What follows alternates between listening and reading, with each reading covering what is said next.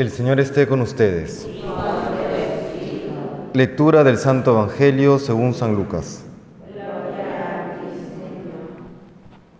En aquel tiempo dijo Jesús a sus discípulos, A los que me escucháis os digo, amad a vuestros enemigos, haced el bien a los que os odian, bendecid a los que os maldicen, orad por los que os injurian. Al que te pegue en una mejilla, preséntale la otra. Al que te quite la capa, déjale también la túnica. A quien te pide, dale. Al que se lleve lo tuyo, no se lo reclames. Tratad a los demás como queréis que ellos os traten. Pues si amáis solo a los que os aman, ¿qué mérito tenéis? También los pecadores aman a los que los aman. Y si hacéis bien solo a los que os hacen bien, ¿qué mérito tenéis? También los pecadores lo hacen. Si prestáis solo cuando esperáis cobrar, ¿qué mérito tenéis? También los pecadores prestan a otros pecadores con intención de cobrárselo. No, amad a vuestros enemigos, haced el bien y prestad sin esperar nada. Tendréis un gran premio y seréis hijos del Altísimo, que es bueno con los malvados y desgraciados. Sed compasivos como vuestro Padre es compasivo. No juzguéis y no seréis juzgados. No condenéis y no seréis condenados. Perdonad y seréis perdonados. Dad y se os dará. Os vertirán una medida generosa, colmada, remecida, rebosante. La medida que uséis la usarán con vosotros. Palabra del Señor.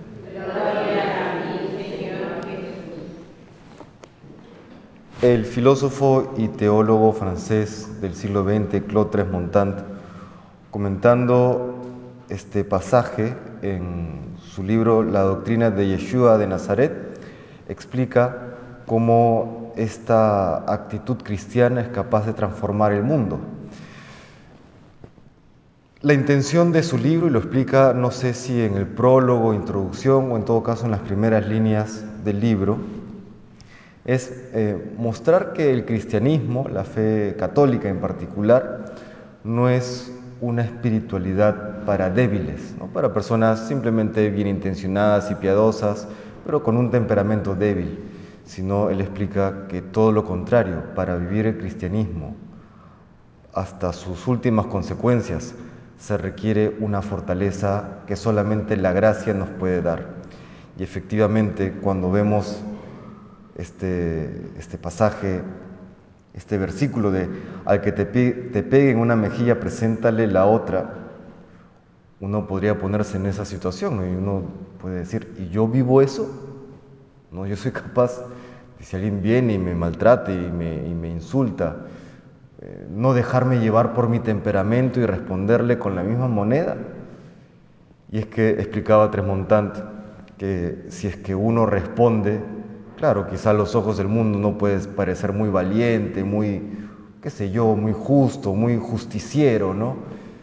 Pero visto ya desde otra perspectiva, uno está colaborando a que la violencia, a que el mal, a que la agresividad no se detenga. Eso explicaba Tresmontant, que para detener el mal es necesario contenerlo y este poner la otra mejilla es su manera de contener el mal. Hoy vemos eso, hay una serie de elementos negativos, nocivos incluso en la sociedad, que uno se pregunta, y bueno, ¿y quién va a parar esto? ¿Quién se va a atrever? Porque para pararlo efectivamente habrá que prácticamente ser un mártir. Eso, a eso nos invita el cristianismo y la clave es que es por amor a Dios y amor al prójimo. Entonces, no es solamente eh, estos consejos que nos da el Señor o estos mandamientos que nos da el Señor, no son solamente una manera de detener el mal, sino también recordemos que la, la actividad más importante, más sublime, más divina y humana al mismo tiempo que puede realizar el ser humano es el acto de amar. El ser humano se perfecciona, se plenifica en el acto de amar. En la primera lectura de la carta a los colosenses hemos escuchado cómo Pablo pone por encima de todo el amor. Y en otras traducciones, en el leccionario lo dice de otra manera, pero en otras traducciones dice porque es el vínculo de la perfección. El vínculo de la perfección, lo que, lo que nos lleva a la perfección como ser humanos es nuestra capacidad de amar. De hecho, toda la vida es, no es otra cosa más que una escuela en la que aprendemos a amar como Cristo nos ama. Eso que se expresa en, la fórmula del rito de matrimonio, ¿no?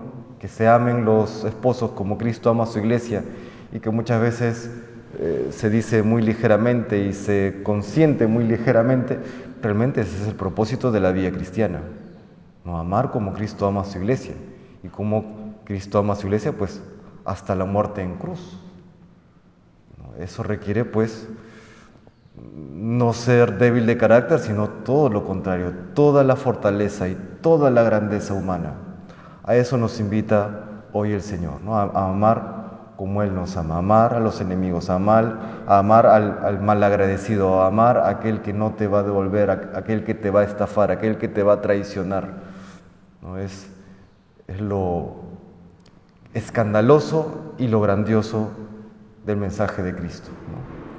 Que el Señor pues nos conceda hoy aquella gracia de amarle y amar al prójimo siempre como Él mismo nos ha amado. Que Dios nos bendiga.